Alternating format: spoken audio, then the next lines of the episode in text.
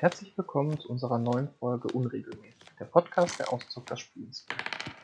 Wie auch die letzten Male wollen wir uns heute wieder ein Spiel vornehmen, das wir anhand der Regeln lernen und dann versuchen zu spielen und im Anschluss zu reflektieren.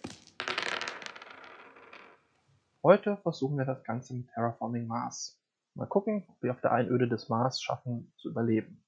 Wir, das sind Judith und Christoph, wir sitzen ein ganzes Stück weit auseinander und machen das Ganze daher remote und spielen die digitale Variante des Spiels.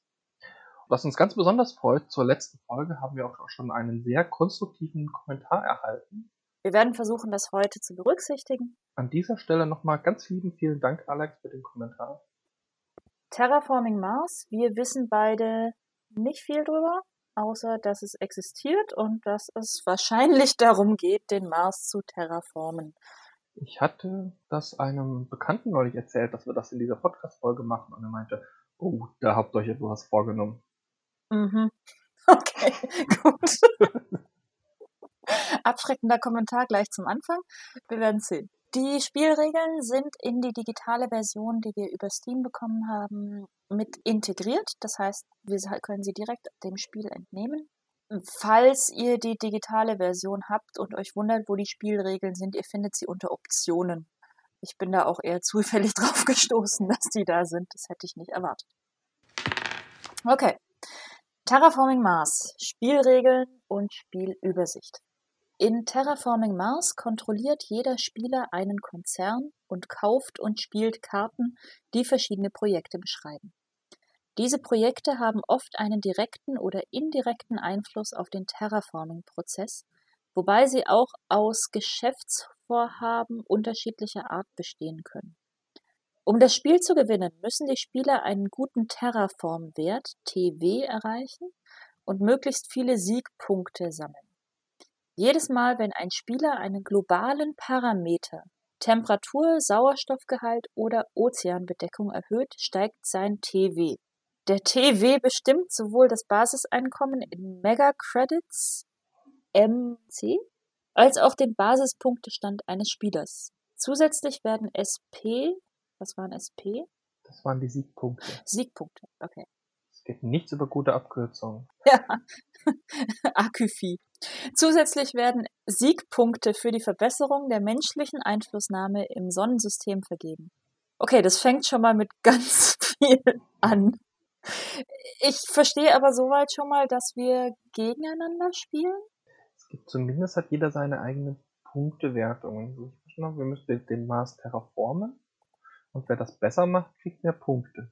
Das heißt, wir sind böse, böse Konzerne oder so. Nein, wir sind gute Konzerne, weil wir schaffen ja einen neuen Lebensraum, aber wir arbeiten gegeneinander, vermutlich. Zumindest sind wir mal Konzerne, ob gut oder böse, das wird sich vielleicht zeigen. Okay. Zeit wird in Generationen gemessen. Und jede Generation startet mit einer Startspielerphase, gefolgt von einer Forschungsphase, in der die Spieler Zugriff auf neue Karten erhalten. In der Aktionsphase unternehmen die Spielerei um eine oder zwei Aktionen, bis alle gepasst haben. In der folgenden Produktionsphase produzieren alle Spieler Ressourcen gemäß der Produktionsparameter ihrer Spielertableaus und erhalten Einkommen aus ihrem TW, dem Terraform-Wert. Das Spielbrett hat Fortschrittsleisten für die Temperatur, den Sauerstoffgehalt, den Terraform-Wert und die Generationen. Dort ist eine Karte der Marsoberfläche zu sehen, auf die während des Spiels Ozean, Grünflächen und Stadtplättchen platziert werden. Das Spiel endet, wenn ausreichend Sauerstoff zum Atmen (14 Prozent) vorhanden ist, für erdähnliches Wetter ausreichend Ozeane vorhanden sind und die Temperatur deutlich über dem Gefrierpunkt plus 8 Grad Celsius liegt. Dann wird es möglich, wenn nicht sogar angenehm sein, auf der Marsoberfläche zu leben. Sieger ist der Spieler mit den meisten SP am Spielende. SP erhält ein Spieler für seinen TW, sein Terraformwert, seine Plättchen auf dem Marskarte, errungene Auszeichnungen, erreichte Meilensteine und die SP auf seinen ausgespielten Karten. Langsam glaube ich wirklich, dass wir uns da einiges vorgenommen haben. Ja, das ist schon deutlich komplexer als die letzten Spiele. Und das war nur die Übersicht. Das war nur die Übersicht und ich bin jetzt schon etwas verwirrt. Gut, vielleicht wird es auch ein bisschen klarer, wenn es ein bisschen mehr erklärt ist, aber im Moment weiß sie einfach nur, wir müssen ganz viele Dinge tun, um quasi die Erde 2.0 aus dem Mars zu machen und der, der die meisten Punkte hat, gewinnt dann. Das wird vielleicht noch klarer. Ich meine, wir könnten es uns natürlich auch einfacher machen und das Tutorial spielen, aber das würde irgendwie den Sinn des Podcasts zu widersprechen. Also normalerweise würde ich sagen, ein Tutorial spielen ist nicht schummeln, aber in unserem Fall ist es, glaube ich, schummeln. Von daher, wir, wir machen das auf die harte Tour. Globale Parameter. Temperatur, Sauerstoffgehalt und Ozeanabdeckung werden globale Parameter genannt. Immer wenn ein Spieler einen davon erhöht, erhöht sich gleichermaßen sein Terraforming-Wert, der ihm höheres Einkommen und einen höheren Punktestand verschafft. Sobald ein globaler Parameter seinen Zielwert erreicht hat, kann er nicht weiter erhöht werden und der Terraforming-Wert eines Spielers steigt entsprechend nicht weiter an. Das Spiel endet nach der Generation, in der alle drei globalen Parameter ihren Zielwert erreicht haben. Das finde ich jetzt fast schon schade, dass man diese globalen Parameter nicht weiter erhöhen kann. Das heißt, wenn wir plus 8 Grad erreicht haben, dann haben wir plus 8 Grad erreicht. Das heißt, wir können keine globale Marserwärmung hervorrufen. Aus Versehen. Ja. Oder absichtlich. Naja, aber plus 8 Grad finde ich jetzt auch nicht unbedingt eine Temperatur, die schon angenehm ist. Kommt drauf an, in welcher Klimazone du so lebst. aber ja, ich gebe dir recht. Wie kalt ist heute draußen? Ich glaube, wir haben ungefähr den Wert. Ja, irgendwie waren es, bei mir waren es heute 6 Grad. Ich fand ich nachdem es noch bewölkt war und die Sonne nicht geschienen hat, schon arg frisch. Ich habe tatsächlich plus 8 Grad. da draußen ist bewohnbarer Mars. Hast du auch neun Ozeane? Nee. Vor allem nicht in meinem Garten. Ich kann bestimmt neun Pfützen irgendwo machen. Das dürfte kein Problem sein. Okay, Spielbrett. Wir sehen hier eine Abbildung des Spielbretts. In der Mitte ist der Mars abgebildet, auf dem einzelne Hexfelder sind, die man dann wahrscheinlich später belegen kann mit verschiedenen Terraforming-Flächen. Und wir haben außenrum verschiedene Elemente und Leisten und Infofelder, die jetzt im Folgenden erklärt werden. Erstmal die Spielersymbole. Hier wird der Terraforming-Wert und der Konzern jedes Spielers sowie die Spielerreihenfolge angezeigt. Auf der rechten Seite ist dann die aktuelle Generation, die Generation, in der sich der Spieler gerade befindet. Also quasi die Spielrunde. Aber weil so ein Terraforming-Projekt nicht einfach in einem Nachmittag getan ist oder in einer Woche, haben wir Generationen. Man muss ja auch irgendwie so die Atmosphäre vom Spiel transportieren. Ja. Dann haben wir den Sauerstoffgehalt. Dieser globale Parameter startet bei 0%. Die Prozentangaben stehen im Vergleich mit den 21% der Erde. Interessant ist, dass wir es aber bei 14% schon geschafft haben. Viertens, Temperatur. Dieser globale Parameter, Durchschnittstemperatur am Äquator, beginnt bei minus 30 Grad Celsius. Okay, im Vergleich dazu ist 8 Grad doch ganz nett.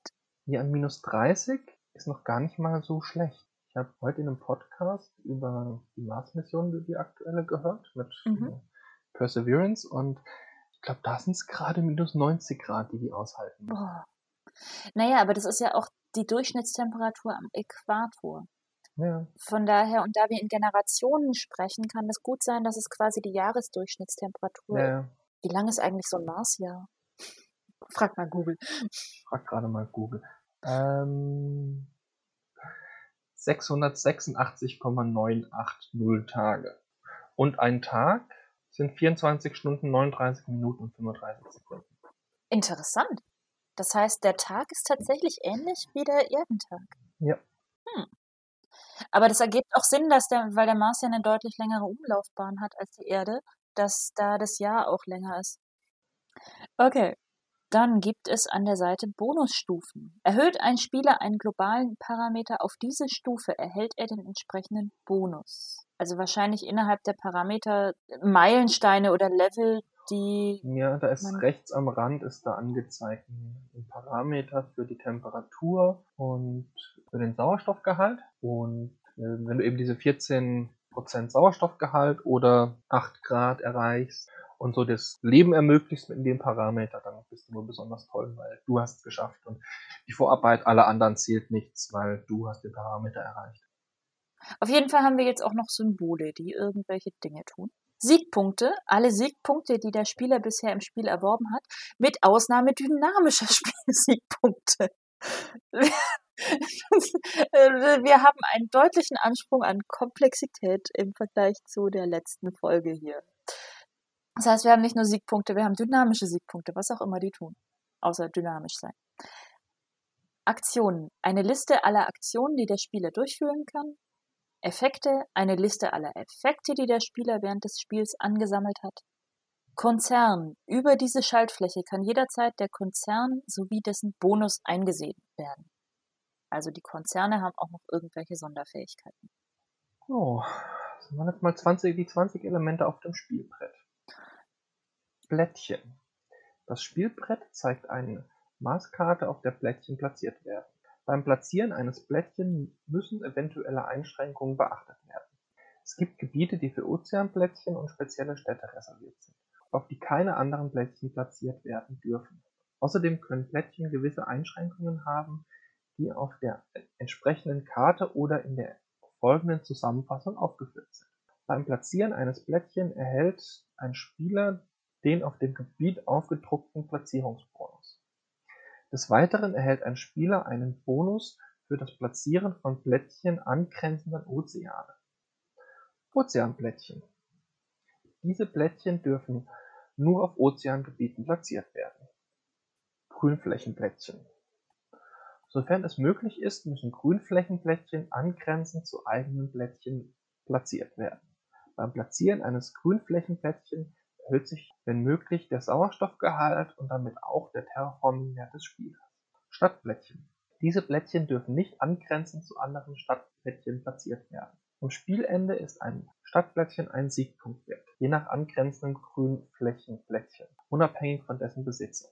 Hinweis. Mit der Karte Hauptstadt wird das einzigartige Hauptstadtplättchen platziert, welches wie eine normale Stadt gezählt und gewertet wird aber zusätzliche Siegpunkte für angrenzende Ozeanplättchen gibt, wie auf der Karte angegeben. Die Hauptstadt muss am Meer sein.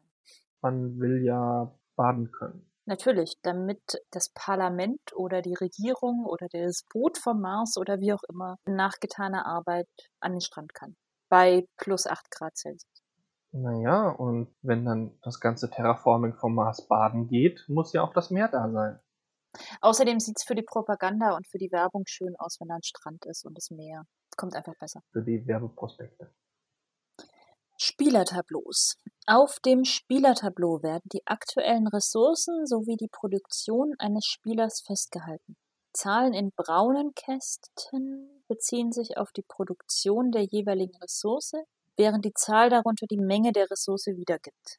Wir haben einen Produktionszähler, wenn sich die Ressourcenproduktion erhöht, steigt diese Zahl, während der Produktionsphase erhält der Spieler entsprechend viele Ressourcen. Ich schätze mal, in der Papier- und Pappe-Version wird das wahrscheinlich mit verschiedenen Plättchen gemacht. Vermutlich, ja. Das heißt, wir haben letzten Endes sechs verschiedene Ressourcen. Megacredits, Stahl, Titan, Pflanzen, Energie und Wärme. Jeder Spieler beginnt das Spiel mit einer Konzernkarte. Während des Spiels kaufen und spielen die Spieler viele Projektkarten, um Vorteile verschiedenster Art zu erhalten. Projektkarten sind in aktive Karten blau, selbstständige Karten grün und Ereigniskarten rot unterteilt. Durch Symbole werden die Karten gewissen Kategorien zugeordnet, die Einfluss auf andere Karten oder Spielertableaus haben. Felder mit einem blauen Band zeigen anhaltende Effekte oder Aktionen an, die während des Spiels genutzt werden können. Aktionen können nur einmal je Generation benutzt werden, während Effekte immer aktiv sind. Bedingungen Manche Karten verlangen, dass einer der globalen Parameter einen bestimmten Mindestwert erreicht hat, während andere nur ausgespielt werden können, wenn ein globaler Parameter nicht über einen Maximalwert ist. Die meisten Karten beeinflussen die Ressourcen oder die Produktion eines Spielers oder die seiner Gegenspieler. Zudem kann ein Spieler Plättchen zum Platzieren erhalten oder andere Effekte nutzen. Manche Karten geben am Spielende Siegpunkte. Falls Unsicherheiten bezüglich der Funktion einer Karte besteht, geben die Texte am unteren Ende der Karte einen wichtigen Hinweis. Das klingt sinnvoll, denn ich bin mir gerade noch nicht sicher, was all die Symbole und Farben tatsächlich jeweils bedeuten. Ich hoffe, das klärt sich nachher im Spiel ein bisschen auf, aber ich habe das Gefühl, wir haben drei verschiedene Farben und fünf verschiedene Arten von Symbolen, die in verschiedenen Feldern angeordnet sind. Und es ist noch nicht so ganz klar, zumindest mir noch nicht, wie die zusammenhängen. Spielaufbau. Spieler. Im Standardspiel beginnt jeder Spieler mit einer zusätzlichen Produktion jeder Ressource. Außerdem startet jeder Spieler mit einem Terraforming-Wert von 20. Ein Anfängerkonzern darf alle zehn Karten kostenlos behalten, während die anderen Spieler gleichzeitig ihren gewünschten Konzern wählen und entscheiden, welche Projektkarten sie in ihrer Starthand haben möchten. Ich vermute jetzt mal, ein Anfängerkonzern heißt entweder, dass ein Spieler, der eben anfängt, also die Runde beginnt, mehr Karten bekommt, oder es sind tatsächlich Regeln für ein Anfängerspiel. Ich äh, tippe eher auf die Spiele für ein Anfängerspiel im Sinne eines Schwierigkeitsgrades. Vermutlich. Und vielleicht nee. kann man das sogar kombinieren. Ich habe das Gefühl, man kann das, also entweder es geht tatsächlich um die Person, die die Spielrunde beginnt. Es wirkt so, als wären da auf jeden Fall zwei unterschiedliche Arten von Spielern oder von Konzernen in der gleichen Runde dabei. Wir könnten uns jetzt noch ein bisschen über die Semantik des Satzes unterhalten. Ja, können wir. Weil da steht ein Anfängerkonzern und nicht der Anfängerkonzern. Das stimmt. Ja gut, es kann tatsächlich sein, dass es irgendwie einen eingebauten Schwierigkeitsgrad gibt, sodass komplette Noobs und erfahrene Spieler irgendwie zusammen spielen können. Wir werden sehen wahrscheinlich. Ähm, das Spiel beginnen. Die erste Generation beginnt ohne Startspieler und Forschungsphase. Diese Phasen wurden während des Spielaufbaus durchgeführt, so dass der Startspieler direkt mit seiner Aktionsphase beginnt. Ich glaube, du hast recht und es gibt tatsächlich einen eingebauten Schwierigkeitsgrad, denn jetzt ist hier von Startspielern die Rede oder mhm. der, dem Startspieler die Rede. Eigentlich gefällt mir diese Idee, dass, ähm, dann auch sehr, dass es dann für Spieler, die das vielleicht zum ersten oder zweiten Mal spielen, man es deutlich einfacher machen kann, und somit die auch gegen Leute spielen können, die das Spiel schon längst inhaliert haben. Generationen. Aufgrund der großen Zeitspannen, die für die Projekte benötigt werden, wird das Spiel in einer Folge von Generationen gespielt. Während jeder Generation durchläuft, durchlaufen die Spieler vier Phasen. Erstens Startspielerphase. Der erste Spieler bewegt sich im Spielermenü links auf dem, Bildschirm nach unten während alle anderen Spieler sich dort nach oben bewegen. Ja, ich glaube, es zeigt einfach nur die Reihenfolge an. Ja. Das ist ein bisschen kompliziert erklärt. Aber gut. Warum einfach, wenn es auch kompliziert wird? Forschungsphasen. Jeder Spieler erhält vier Karten zur Auswahl und entscheidet, welche davon er kaufen und auf seine Hand nehmen will. Jede Karte kostet drei Mega-Credits und es dürfen 0 bis 4 Karten ausgewählt werden. Drittens Aktionsphase. Pro Zug kann ein Spieler eine oder zwei Aktionen durchführen oder passen. Viertens Produktionsphase. Zuerst werden alle Energieressourcen in Wärmeressourcen umgewandelt. Danach erhalten alle Spieler neue Ressourcen. Spieler erhalten Megacredits abhängig von ihrem Terraforming-Wert plus ihrer Megacredit-Produktion. Dann erhalten die Spieler alle anderen Ressourcen, die sie produzieren, wie auf ihrem Spielertableau angegeben. Aktionen ich kann eine Karte aus der Hand spielen. Um eine Karte auszuspielen, müssen die Bedingungen der Karte erfüllt sein und ein Spieler muss ihre Effekte ausführen können. Dabei gilt es, folgende Ausnahmen zu beachten. Ein Spieler darf eine Karte spielen, die globale Parameter erhöht, die bereits ihren Zielwert erreicht haben. Beispiel, es gibt keine Ozeanplättchen mehr oder die Temperatur ist bereits bei plus 8 Grad. Die darf er spielen. Trotzdem. Okay ihm Ressourcen gibt, die er nicht sammeln kann, Beispiel das Hinzufügen von Mikrobenressourcen, ohne ein Mikrobenprojekt zu besitzen, auf dem er sie sammeln könnte. Seit wann haben wir Mikrobenressourcen? Sobald wir ein Mikrobenprojekt besitzen. Anscheinend. Das ist neu, okay. Selbst wenn diese Effekte nicht ausgeführt werden können, darf ein Spieler die Karte ausspielen und alle anderen Effekte wie gewöhnlich ausführen. Okay, Karten haben verschiedene Bedingungen. Zuerst müssen die Kosten der Karte bezahlt werden. Im unteren Bereich der Karte sind alle Soforteffekte ausgeführt. Diese Effekte und andere Effekte, die durch das Ausspielen dieser Karte ausgelöst werden, können in einer beliebigen Reihenfolge durchgeführt werden. Manche Karten zeigen auch Symbole oder Plättchen, die rot umrandet sind. Ein rot umrandetes Plättchen bedeutet, dass ein Plättchen eines beliebigen Spielers betroffen ist. Ein rot umrandetes Symbol bedeutet, dass ein Symbol eines beliebigen Spielers betroffen ist. Wir merken uns, rot umrandet bedeutet, irgendjemand ist betroffen. Also jemand beliebiges ist betroffen. Ich vermute mal, dass der ausspielende Spieler entscheiden kann, wer betroffen ist. Das äh, würde Sinn machen, dass ich dann deine Produktion reduzieren kann, um dich zu ärgern. Alle Effekte auf Ressourcen wirken sofort. Rot umrandete Ressourcen bedeuten, dass der aktive Spieler die Ressourcen eines beliebigen Spielers wählt. Das Ausspielen der Karte C ist also nicht besonders freundlich. Ich müsste jetzt hochscrollen. Was steht in Karte C? Senkt die Pflanzenproduktion eines anderen Spielers um drei. Okay, also kann ich die Pflanzen von jemand anderem kaputt machen. Mhm, du wirfst einen Asteroiden auf seine Pflanzenproduktion, erhöhst damit die Temperatur und deine Titanproduktion und ähm, weil der Asteroid irgendwo landen muss, nimmst du halt die Gewächshäuser des anderen Spielers.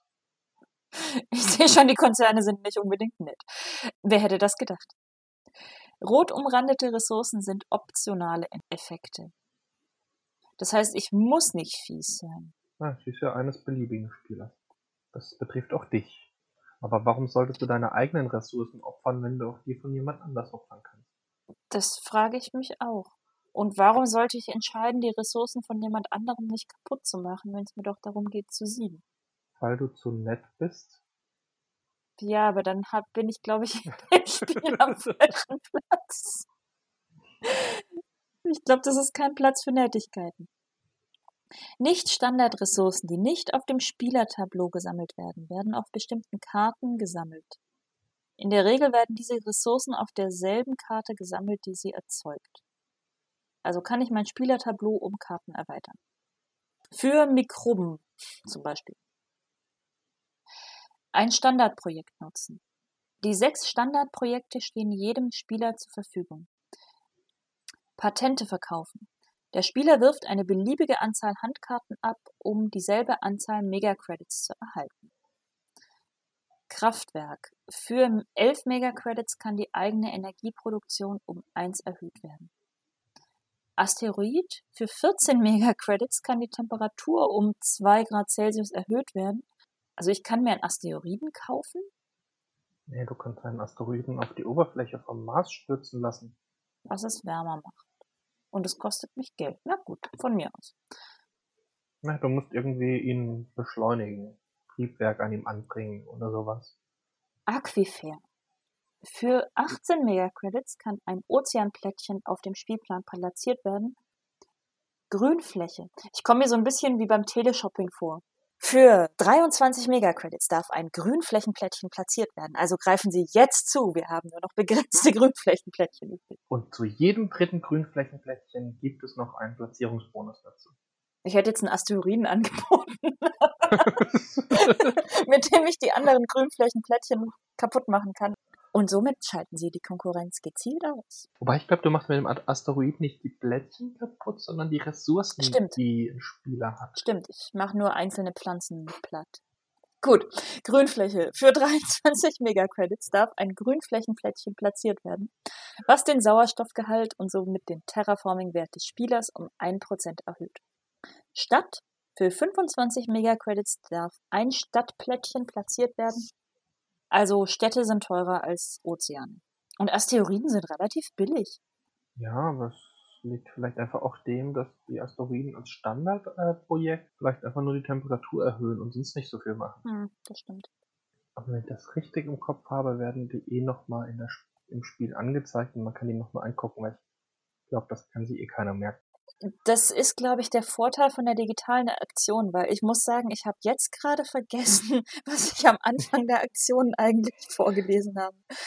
Ja, wobei ich vermute, dass es in der Brettspielvariante dann irgendwelche Infokarten oder sowas gibt, wo man sowas dann nachlesen kann. Mhm, irgendwelche Kurzregeln Ja. nochmal mit Zusammenfassungen, das wäre durchaus sinnvoll.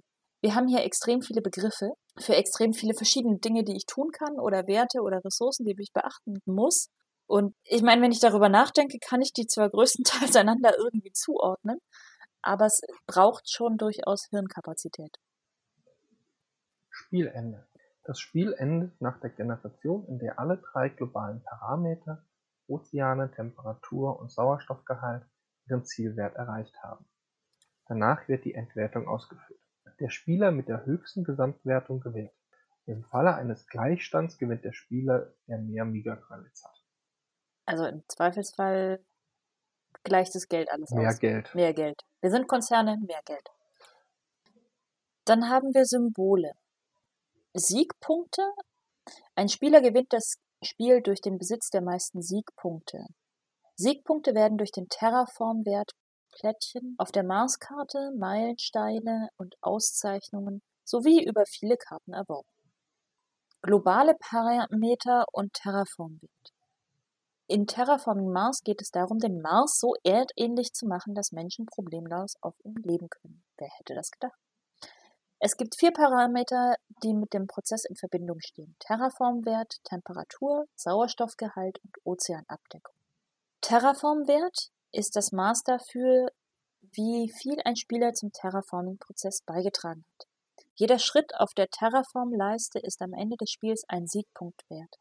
Das Terraforming-Komitee zahlt dem Spieler Einkommen entsprechend seinem Terraforming-Wert.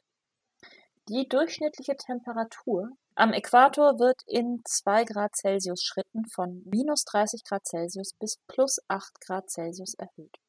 Das erzeugt eine äquatoriale Zone, in der Wasser flüssig bleibt. Der Sauerstoffgehalt wird im Prozent des Luftdrucks gemessen, was bedeutet, dass diese Prozentangabe mit den 21 Prozent auf der Erde vergleichbar ist. Jedes Ozeanplättchen repräsentiert 1% Ozeanabdeckung des Mars. Wenn 9% der Oberfläche mit Ozeanen bedeckt sind, wird der Mars einen hydrologischen Zyklus haben, der Regen und Flüsse erzeugt. Ressourcen. Die sechs Standardressourcen sind Megacredits. Stahl, Titan, Pflanzen, Energie und Wärme. Und sie werden alle auf dem Spielertableau gesammelt. Andere Ressourcen inklusive Tiere und Mikroben werden auf ihre entsprechenden Karten gesammelt, was auch bestimmt, Vermutlich, was auch bestimmt, wie viele da gesammelt werden oder wie man sie bekommt. das kann sein. Das ist gerade eine Übersicht, die hätte ich mir am Anfang gewünscht. Das ist eine schöne Ja. Übersicht, bei der man jetzt erstmal sieht, okay, worum geht es denn, was für Ressourcen, was für Parameter habe ich, wie sind die dargestellt. Das hätte teilweise geholfen. Ja, das hätte das Folgen und das Verstehen der Regeln oder der Texte einfacher gemacht. Weil hier in der Darstellung, es war zwar auch immer alles abgebildet, aber das war häufig oben abgebildet und man musste dann irgendwie zwei, drei Seiten runterscrollen und Ja. dann wieder hochscrollen, wenn man wissen wollte, wie das jetzt abgebildet war. Ja, und hier ist jetzt auch nochmal sehr schön übersichtlich dargestellt, was habe ich denn überhaupt, worum geht's, welche Produktion, wel- welche Ressourcen habe ich, wofür werden die verwendet. Also diese Übersicht bringt mir gerade viel mehr als äh, gefühlt sehr detaillierte Beschreibung von Aktionen, bei denen ich überhaupt nicht weiß, worum es geht. Ja, sie schafft einfach eine schöne Übersicht. Es hätte auch die Atmosphäre, also so dieses ganze Ambiente, worauf das Spiel ja sehr stark abzieht. Also du hast ja hier eine Story, du terraformst den Mars, du machst was. Hätte das auch viel besser rübergebracht, wenn ich erstmal einen Überblick habe, okay, worum geht's hier, womit beschäftige ich mich, statt erstmal ins Detail zu gehen. Also ich würde einfach diesen ganzen Teil der Spielregeln an den Anfang packen gerade. Karten repräsentieren gewaltige Anstrengungen, die von Spielern unternommen werden. Jede Karte hat null bis drei verschiedene Symbole, die thematisch Aspekte der Karte beschreiben und die mit gewissen anderen Karten zusammengenutzt werden können. Eine Karte mit einem rot umrandeten Symbol betrifft alle Karten mit diesem Symbol, egal ob sie und wieder hört der Satz auf. Das ist sehr, sehr schade, dass man sich hier bei den Regeln nicht so die Mühe macht, sie wirklich zu Ende zu überprüfen. Ja, also da hätte tatsächlich ein Lektor oder Lektorin oder irgendwie nochmal ein Durchlesen geholfen. meine, vielleicht hängt es mit der Übersetzung zusammen und man hat irgendwie, aber es gibt eigentlich dafür keine wirkliche Entschuldigung. Nee, es liest sich auch nicht, als wäre es irgendwie automatisch übersetzt worden. Dazu ist die Grammatik zu problemlos. Es ist einfach nur jetzt gerade in diesem Abschnitt wirklich auffallend, dass manche Sätze einfach enden, bevor sie fertig sind. Naja, wir werden schon rausfinden. Ich glaube, die digitale Version wird uns da gut genug an die Hand nehmen. Okay, damit sind wir durch die Spielregeln durch. Ich fasse mal mein Verständnis so ein bisschen zusammen. Wir haben verschiedene Ressourcen. Wir können die Ressourcen einsetzen, um die Parameter des Mars zu erhöhen in die Richtung, in die wir sie wollen. Wir erhalten dafür Terraforming-Werte. Unser Terraforming-Wert bestimmt, wie viel Geld wir erhalten. Das Geld ist wiederum eine Ressource. Genau, und dann kommt noch die Produktion von den Ressourcen dazu. Auch Geld hat eine Produktion. Und damit können wir dann neue Dinge kaufen. Genau, dann haben wir Aktionen, mit denen wir Städte bauen, Wälder anlegen, Ozeane volllaufen lassen können und so weiter. Das soweit, wie ich es mitgenommen habe. Ich bin ein bisschen verwirrt, aber ich hoffe, das klärt sich gleich, wenn wir anfangen. Gut, dann Erstellst du gerade ein Spiel? glaube ich hinzugefügt. Ich erstelle gerade ein. Okay. Ja. Ich habe eine Einladung. Und dann startet das. Wähle deinen Konzern. Drei Konzerne angeboten. Am meisten gefällt mir gerade der Anfängerkonzern mit der Beschreibung, Ja. dies ist ein gewöhnlicher Konzern, der gewöhnliche Dinge tut. Dieser Konzern ist ein guter Start, falls du den Mars zum ersten Mal terraformst. Dann würde ich sagen, nehme ich doch einfach mal den Anfänger. Ja, ich glaube ich auch, auch wenn wir dann mit dem gleichen Konzern starten. Naja, wir sind halt beide aus äh, von, von gewö mit gewöhnlichen Konzernen hier. Jetzt werden wir hier viele verschiedene Karten angezeigt, auf die ich jetzt nicht eingehe, weil sonst weiß Judith, welche Karten ich habe. Ich sehe aber auch hier tatsächlich schon diverse unterschiedliche Preise, unterschiedliche Bedingungen, zu denen ich sie nutzen kann. Und da wir beide den Anfängerkonzern gewählt haben, dürfen wir sie auch einfach alle behalten. Ich habe unten auf dem Bildschirm, wie hieß das, mein Spielerplateau? Tableau. Tableau, ja, stimmt, du hast recht. mit den verschiedenen Ressourcen, mit meinen Karten, die ich dann anklicken und anschauen kann. Ansonsten haben wir einen Mars vor uns mit äh, vielen Feldern, wo man Plättchen drauf platzieren kann.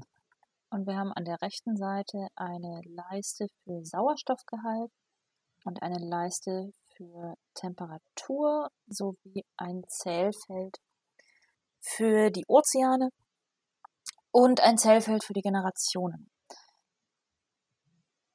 So, ähm, da ich gerade ziemlich ratlos bin und ich noch keinerlei Ressourcen außer Geld habe, Moment, ich kann von meinen Karten tatsächlich welche ausspielen, aber ich verstehe noch nicht so ganz, was die machen.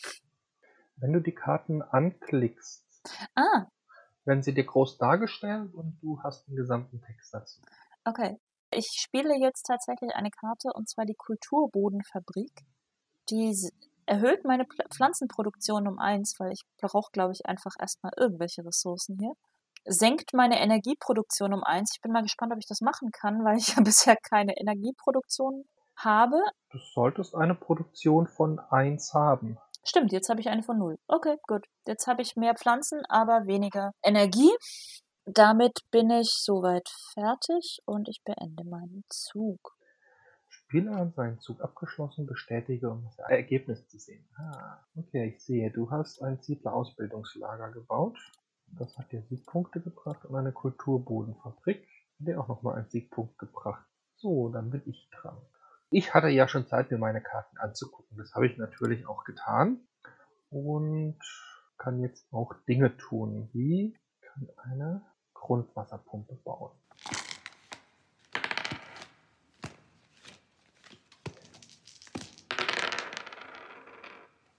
Letzte Generation. Das Spiel ist vorbei. Hm, Schauen wir mal. Bin gespannt. Bisher führst du noch Uh, aber knapp. ein Punkt. Ein Punkt. Ja, mir haben am Schluss noch acht Credits gefehlt, dann hätte ich, dann wäre das Ja, anders gewesen. Dann wäre es anders gewesen. Wir haben das Spiel erfolgreich beendet. Ich habe gewonnen um einen einzelnen Punkt. Den Ausschlag haben letzten Endes die Städte gegeben und die umliegenden Grünflächen. Also mehr die umliegenden Grünflächen um deine Städte als die Städte an sich. Ja, ja, aber die, die Tatsache, dass die Städte sehr grün waren. Wir haben jetzt für das Spiel drei Stunden ungefähr gebraucht. Möglich. Zwischen zweieinhalb und drei Stunden. Gegen Ende würde ich sagen, war es relativ intuitiv doch, was das ging oder was nicht ging. Wobei ich mich Ja. teilweise etwas verloren gefühlt habe in den Optionen und in den Symbolen. Also ich habe bis zum Ende noch nicht so ganz verstanden. Die Symbole haben ja teilweise auch auf den Karten eine Rolle gespielt und man musste so und so viele Symbole haben, um manche Sachen bauen zu können oder machen zu können. Das habe ich Ja, das ist nicht ganz intuitiv, aber dadurch, dass auf den Karten ja auch nochmal alles draufsteht, was man braucht, fand ich, ging das eigentlich. Also ich könnte jetzt eigentlich auch nicht, auch nicht auswendig sagen, welches Symbol was macht und wozu man das braucht. Aber mit den Beschreibungstexten ging's. Ich glaube, was es für mich jetzt einfach so ein bisschen groß gemacht hat, das Spiel, war einfach die Vielzahl der Dinge, die man tun kann. Mhm. Und dann kommt natürlich aufgrund der begrenzten Ressourcen, glaube ich, nochmal so eine ganz, ganz große taktische Komponente auch nochmal hinzu. Wann tue ich denn was? Ja. Kann ich mit meinen Aktionen vielleicht deine irgendwie hinauszögern, um dann noch Dinge zu tun, die du nicht mehr, die du nichts mehr tun kannst? Oder wann mache ich denn welche Terraforming-Maßnahme, um vielleicht nochmal einen Bonus zu bekommen oder das Ding abzuschließen? Mhm. Es hat sich ein bisschen für mich angefühlt wie Siedler von Katan auf Steroiden. Ja, durchaus. so die Hexfelder, die verschiedenen Ressourcen, die du hast. Ich meine, anders als bei äh, Siedler von Katan kannst du hier nicht irgendwie mit anderen handeln. Du kannst den höchsten Sachen klauen, wenn du die entsprechenden Karten dafür hast. Ansonsten kannst Ja. du es nicht. Aber es ist doch deutlich komplexer dadurch, dass du nicht nur eine Handvoll voll von Ressourcen hast, sondern du hast deutlich mehr Ressourcen, verschiedene. Du kannst durch bestimmte Karten noch bestimmte Ressourcen dazu bekommen. Du kannst bestimmte Karten nur spielen, wenn du Ressourcen hast. Dann ist auch noch zu beachten die Terraforming-Werte, also Temperatur und Sauerstoff. Also es, ist, finde ich, definitiv ähnlich wie Siedler von Katan. Ich glaube, wer Siedler von Katan mag, wozu ich nicht gehöre, der hat an dem Spiel wahrscheinlich eine Menge Spaß. Magst du Terraforming Mars trotzdem? Mm, Also, hat- also hat es ja trotzdem Spaß dran oder war es dir dann schon wieder zu viel, weil es dann zu sehr wie Siedler von Katan ist? Nicht so wirklich. Also das Spiel ist nicht schlecht, aber es ist ein klarer Fall von, es ist nicht so ganz meins. Ich bin nicht die große Taktikerin, mag Spiele lieber, die ein bisschen dynamischer, ein bisschen schneller sind. Ähm, so dieses langsame Aufbauen ist nicht so ganz meins. Ähm, und ich muss tatsächlich sagen, ich habe mich auch ein bisschen verloren gefühlt innerhalb der vielen Optionen. Ähm, Weil es doch einfach eine Menge von Ressourcen, eine Menge von Möglichkeiten gab, ein sehr viel Abwägen von wegen, kaufe ich mir jetzt extra Karten oder lieber nicht. Also es war nicht so, als dass ich es wirklich als schwer empfunden hätte, nachdem ich mal irgendwo durchgezogen bin. Aber es ist einfach nicht so wirklich meine Art von Spiel. Mhm. Kann ich, kann ich gut nachvollziehen. Es ist halt unglaublich viel, was man im Blick haben muss, was man berücksichtigen muss. Ist eine Art von Spiel, die mir durchaus sehr viel Spaß macht. Das habe ich mir gedacht. Ich mag aber auch Siedler von Katan. Ich habe auch schon drei Runden lang drauf oder drei Generationen drauf gewartet, das Spiel zu beenden. Ich hatte alles, aber ich, hat, ich war mir klar, ich habe noch nicht genug Punkte, um Mhm. das Spiel zu gewinnen. Und dann dachte ich, ich versuche einfach noch, solange das geht, solange du noch nicht Schluss machen kannst, das noch so ein bisschen rauszuzögern. Also da kam natürlich schon ganz klar die, die Taktik mit rein. Es hat auch sehr lange gebraucht, eine Menge an Ressourcen zur Verfügung hatte, Ja. der man mal wirklich vorankommt. Ist aber auch schnell, es fängt langsam an. Man, man kann es ein bisschen auch aufbauen, man kann es entwickeln, man kommt so ein bisschen rein. Es ist halt ein Spiel, ich denke, man sollte sich auf jeden Fall Zeit dafür nehmen. Auf jeden Fall. Wenn man sich vornimmt, einen Abend zu spielen, einen Spieleabend zu machen und mehrere verschiedene Spiele zu spielen, dann ist das nicht unbedingt ein Spiel, was dafür geeignet ist. Also das Ja. ist ein abendfüllendes Spiel. Definitiv. Vielleicht ist, ist die Warnung, die du hattest, naja, wenn man Siedler von Katan auch nicht so mag, dann ist das auch kein Spiel für einen. sollte man vielleicht auch ernst nehmen. Mhm. Ja, ein durchaus spannendes Spiel. Ja, auch ein anspruchsvolles Spiel. Die Regeln anfangs, ja, wir hatten es ja schon zu Beginn, ich glaube, es wäre wirklich einfacher gewesen, wenn man die Symbole zuerst erklärt hätte. Mhm. Hätte man dem einsteigen können, aber man kommt rein. Man kommt rein definitiv. Ich fand, was ich sehr, sehr schön fand, sowohl an den Regeln als auch am Spiel selber, es, es baut dieses Ambiente ganz gut auf. Also diese quasi Geschichte Ja. dahinter, das Szenario, was wir da ja haben, im Sinne von, wir sind konkurrierende Konzerne, aber wir terraformen alle den gleichen Planeten. Ich finde, das kommt ziemlich gut rüber. Dadurch, dass auch die Begriffe entsprechend genommen, genommen sind, Hm. dass du letzten Endes, ja, so dieses Spiel mit den Ressourcen ist ähnlich wie tatsächlich bei Sied- Siedler, dass das Gefühl ganz gut rüberkommt. Du kämpfst um Rohstoffe, du kämpfst um einen Planeten, du kämpfst um Land, allerdings nicht kriegerisch gegeneinander, sondern einfach durch Taktik, indem du versuchst, irgendwie mit dem, was du hast, entsprechend zu handeln. Also das fand ich, kam sehr schön rü- rüber. Leider dadurch, was ich in der Anleitung manchmal schwierig fand, ist, du hattest unglaublich viele verschiedene Begriffe und viele verschiedene Symbole. Und da fand ich es am Anfang schwierig, erstmal durchzusteigen, was ist hier was, was bedeutet welche Abkürzung, was war nochmal welcher Begriff, was war das Spielerplateau, was war jetzt MC und SP und was haben die Symbole mit dem Ganzen zu tun. Das hat sich im Spiel nach und nach aufgeklärt, aber das ist halt, das, das geht halt miteinander einher, dadurch, dass du eine relativ dichte Atmosphäre hast, die das Ganze aufbaut, hast du halt auch viele Begriffe, mit denen du erstmal klarkommen musst. Du hast auch einen klaren Glücksfaktor drin, da ist das Mhm. Ziehen von Karten. War ja bei uns sehr unterschiedlich, was wir für Karten wir bekommen, was für Ressourcen wir dadurch auch bekommen. Tut mir immer noch schwer, im Kopf zu behalten, für was es jetzt wie viel Siegpunkte gibt am Schluss. Ja. Bis, bis das Endergebnis angezeigt wurde, konnte ich nicht sagen, wer gewinnt. Nee, ich auch nicht. Im Vergleich zu Siedler gefällt mir aber tatsächlich, dass dieses Handeln wegfällt. Mhm. dass es auch nicht so, dass das von den Ressourcen nur bedingt davon abhängt. Also eigentlich gar nicht die Ressourcen davon abhängen, wo du deine Städte baust. Das ist sowas, was ich bei Siedler manchmal ein bisschen schwierig finde. Je nachdem, wie die Ressourcen verteilt sind, kannst du es einfach mit der Aufstellung schon total verkacken und nicht wirklich vorankommen. Ja, das stimmt, je nachdem, wo du es. Also hier ist eigentlich tatsächlich Ja. eher der entscheidende Glücksfaktor wirklich die Karten, die du ziehst und was für was für Sondereffekte du damit kriegst, beziehungsweise ob du überhaupt Sondereffekte bekommst. Ja, und dann hilft es natürlich ganz ungemein, wenn man den Terraforming-Wert schnell hochbekommt. Mhm. Also natürlich eine Karte zu haben, mit der man einfach alle vier Runden mal den Terraforming-Wert um eins erhöhen kann, ist schon nicht schlecht. Aber auch, dass das Handeln wegfällt, gefällt mir persönlich ganz gut, weil das finde ich, ist im, im, im Siedler von Katan immer so ein bisschen schwierig. Ja, das macht es auch sehr stark abhängig von der Spielergruppe. Also je nachdem, Ja. was für eine Spielergruppe du hast, ob die gut mit sich handeln lassen, ob das auch einfach von der Chemie, vom Sozialen her da stimmt oder eben nicht. Das macht da sehr, sehr viel aus, während das hier im Grunde wegfällt. Also ich glaube, das Spiel kannst du auch mit jemandem spielen, den du nicht sonderlich leiden kannst im Zweifelsfall. Ähm, und er kann dir nicht mehr reinwirken, als er jetzt Glück mit den Karten hat. Ja, muss man natürlich die Frage stellen, lohnt es sich mit Leuten zu spielen, die man nicht sonderlich leiden kann? Ja, manchmal passiert es und es kann vielleicht auch einfach in der einen oder anderen Spieleabendkonstellation eben einfach passieren. Und dann sind viel mehr Leute dabei, die man leiden kann. Also sagen wir mal so, Siedler von Katan hat, glaube ich, mehr Potenzial, Freundschaften auf die Probe zu stellen, als Terraforming Mars. Ja, obwohl man trotzdem hier dem anderen das Leben zum Teil schon schwerer machen kann. Mhm. Aber jetzt nicht auf so eine Art und Weise, wo ich sage, dass es von vornherein bösartig wird, weil klar kann ich mal deine Produktion senken oder kann dir Mikroben oder Tiere klauen.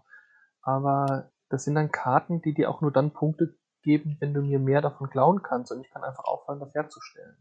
Nee, also es ist kein schlechtes Spiel, das ist nicht ganz mein Fall, aber ich glaube, da gibt es eine Menge von Leuten, die da sehr Spaß dran haben werden. Wer eher so ein bisschen Interesse und Spaß an Taktik hat, an Aufbau hat, ich glaube, der wird auch definitiv Freude an dem Spiel haben. Was ich sehr cool Mhm. fand, war tatsächlich, der Anfang kam mir ein bisschen schleppend vor, weil wir einfach kein Geld und keine Ressourcen hatten und nicht wirklich viel machen konnten. Aber es gewinnt dann sehr stark an Fahrt. Also es baut sich tatsächlich auch Ja. wirklich auf und wird deutlich rasanter und dadurch auch deutlich komplexer, weil mit mehr Ressourcen und mit mehr Geld und mehr Effekten, die du sammelst, kannst du auch mehr machen. Also es, man kommt durchaus ganz gut rein. Das ist vielleicht aber auch ein Spiel für Leute, die schon Erfahrung haben am Spiel. Ja. Und die auch gerne mal bereit sind, zwei, drei Stunden am Stück ein Spiel zu spielen. Ja, es ist kein Spiel für blutige Anfänger, würde ich sagen. Ich würde es trotzdem, wie gesagt, empfehlen, wenn für Leute, die sagen, hey, ich habe überhaupt kein Problem damit, mir da einfach Dinge im Überblick zu behalten, mir dann ähm, auch eine längerfristige Strategie zu machen, zu überlegen, na, wann will ich welche Karte spielen. Ganz klar, go for it. Was mich jetzt noch interessieren würde an dem Spiel, wir haben jetzt ja beide mit dem Anfängerkonzern gespielt. Mhm. Das heißt, wir hatten einfach zu Beginn schon mal viele Handkarten. Nichtsdestotrotz fände ich das sehr spannend, einfach mal zu erleben, wie das zumindest mal mit den anderen Konzernen ist. Ich fürchte nur, dich werde ich nicht dazu begeistern können, das Spiel nochmal zu spielen. Zumindest nicht mehr heute. Nee, heute ohnehin nicht. Es ist jetzt schon arg spät genommen. Wir sind jetzt über vier Stunden, die wir aufnehmen. Ja. Da darf dann auch mal gut sein. Vielleicht lassen wir es einfach nochmal kurz zusammenfassen. Eine Bewertung. Ich hätte gesagt, zwischen drei und vier Kuppelstätten von fünf. Ja, dreieinhalb Kuppelstädte. Dreieinhalb Kuppelstädte. Ich glaube, also Ja. Tipp an alle, die Interesse an dem Spiel haben und die die digitale Version nutzen. Über die Papierversion können wir ja nicht sprechen. Wenn ihr die Spielanleitung durchgeht, lest euch die Spielübersicht durch, lest euch die globalen Parameter durch und springt dann erstmal zu den Symbolen. Ich glaube, das hilft deutlich, um erstmal die Grundzüge zu verstehen. Die Reihenfolge der Anleitung ist da meiner Meinung nach ein bisschen unintuitiv. Und ich glaube, es Ja. könnte helfen, wenn man zuerst die Symbole klärt, weil dabei tatsächlich eigentlich alle Grundbegriffe und Grundparameter des Spiels erklärt werden. Ja, was ich an der digitalen Version schade fand, in den Spielregeln, ich glaube, wir waren an drei, vier Stellen, wo es einfach mitten im Satz aufgehört hat. Das ist für mich so ein Zeichen von, da hat man sich einfach dann noch nicht mal mehr die Mühe gemacht, die im Spiel integrierten Spielregeln nochmal durchzugucken. Mhm. Ob auch alles drin ist, finde ich sehr schade. Es ist jetzt nicht dramatisch, weil ich glaube, kann das Spiel auch so gut lernen und denke, wenn man das Tutorial spielt, das wir jetzt ja nicht gemacht haben, weil wir die Hardcore-Variante wollten, ähm, kommt man auch so gut rein. Und im Zweifelsfall, es gibt einen Teil der Spielanleitung, der sich sehr intensiv mit den Karten beschäftigt und was an welcher Stelle der Karten steht. Ich glaube, das kann man auch überspringen, beziehungsweise dann rausholen, wenn man die Karten vor sich hat.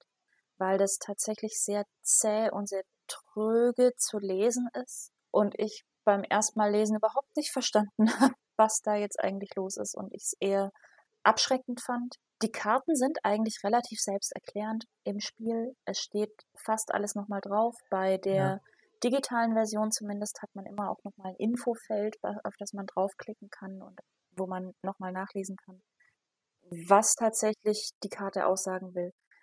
Beziehungsweise dann die Spielanleitung rausholen, wenn es soweit ist, wenn man die Karten da hat. Weil das, glaube ich, ein bisschen viel auf Info auf einmal ist. Ja, da steht sich aber, glaube ich, auch die digitale Version so ein bisschen selbst im Weg. Ich hatte ja den Luxus, dass du den Teil mit den Karten gelesen hast. Und die Karten waren ja, waren ja Beispielkarten abgebildet.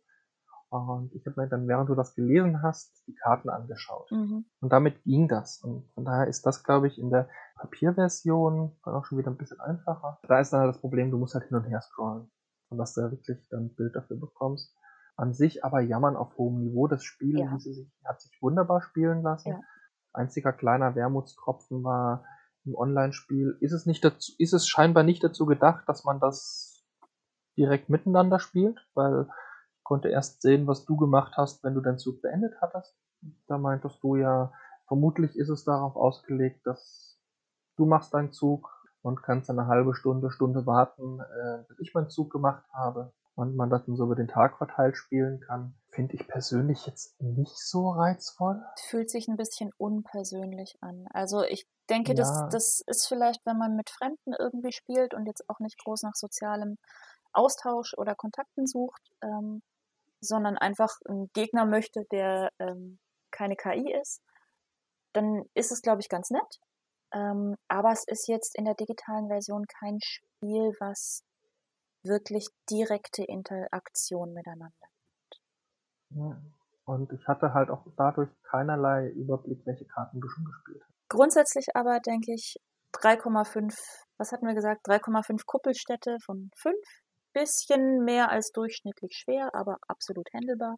Wer Spaß an Taktik hat, wer Spaß an Aufbau hat, wer Siedler von Katan mit um mehr Ressourcen und weniger Handeln ändern möchte, der hat daran, glaube ich, Spaß. Wer keinen Spaß an Siedler von Katan hat, lässt vielleicht die Finger weg, weil ich glaube, das Spiel in der Brettspielvariante, glaube ich, auch relativ teuer ist. Mm, da lohnt sich die Investition vielleicht nur bedingt. Sei denn, man, muss, man, man möchte jemandem anderen damit unbedingt eine große Freude machen. Wer Siedler von Katan wegen des Handelns nicht mag, der könnte hier aber glücklich werden. Ansonsten, ja, wie du sagtest, durchaus eine gehobenere Komplexität. Daher die dreieinhalb Kuppelstädte auf unserer Skala von 1 bis 5, wobei 1 ja sehr einfach und super easy zum Reinkommen ist und 5 ähm, braucht eine Doktorarbeit. Hast du schon eine Doktorarbeit? Vielleicht. Aber bietet einen schönen Abend. Und der Mars ist jetzt deutlich grüner als vorher. So, und damit sind wir jetzt auch schon am Ende dieser Folge. Wir hatten Spaß, hatten ein spannendes Spiel gelernt. Wir haben jetzt nur die digitale Version gespielt. Vielleicht hat ja jemand von euch die Brettspielvariante gespielt. Vielleicht waren Dinge anders. Würde uns echt mal interessieren. Ähm, ansonsten freuen wir uns auch sonst immer über Feedback und auch gerne, gerne Kritik. Wir wollen immer noch dazu lernen. Lasst uns da das doch gerne wissen. Ihr findet uns sowohl bei Apple als auch bei Google Podcasts oder auf unregelmäßig.net. Da könnt ihr uns auch gerne einen Kommentar zurücklassen. Wir freuen uns immer über Feedback und konstruktive Kritik. Wenn wir irgendwas falsch verstanden haben, wenn die Brettspielvariante ganz anders als die digitale Variante ist, wenn wir einfach uns nur unglaublich doof angestellt haben, dürft ihr es uns gerne schreiben. In diesem Sinne bleibt mir, glaube ich, nur noch zu sagen, der Würfel ist gefallen, auch wenn wir diesmal keine Würfel hatten. wir wünschen euch noch einen wunderschönen Tag, Nacht, Woche, was auch immer, wann, das ist immer das Problem am Podcast. Man weiß nicht, wann ihr es hört, aber wir wünschen euch noch eine wundervolle Zeit und würden uns freuen, wenn ihr uns beim nächsten Mal wieder zuhört.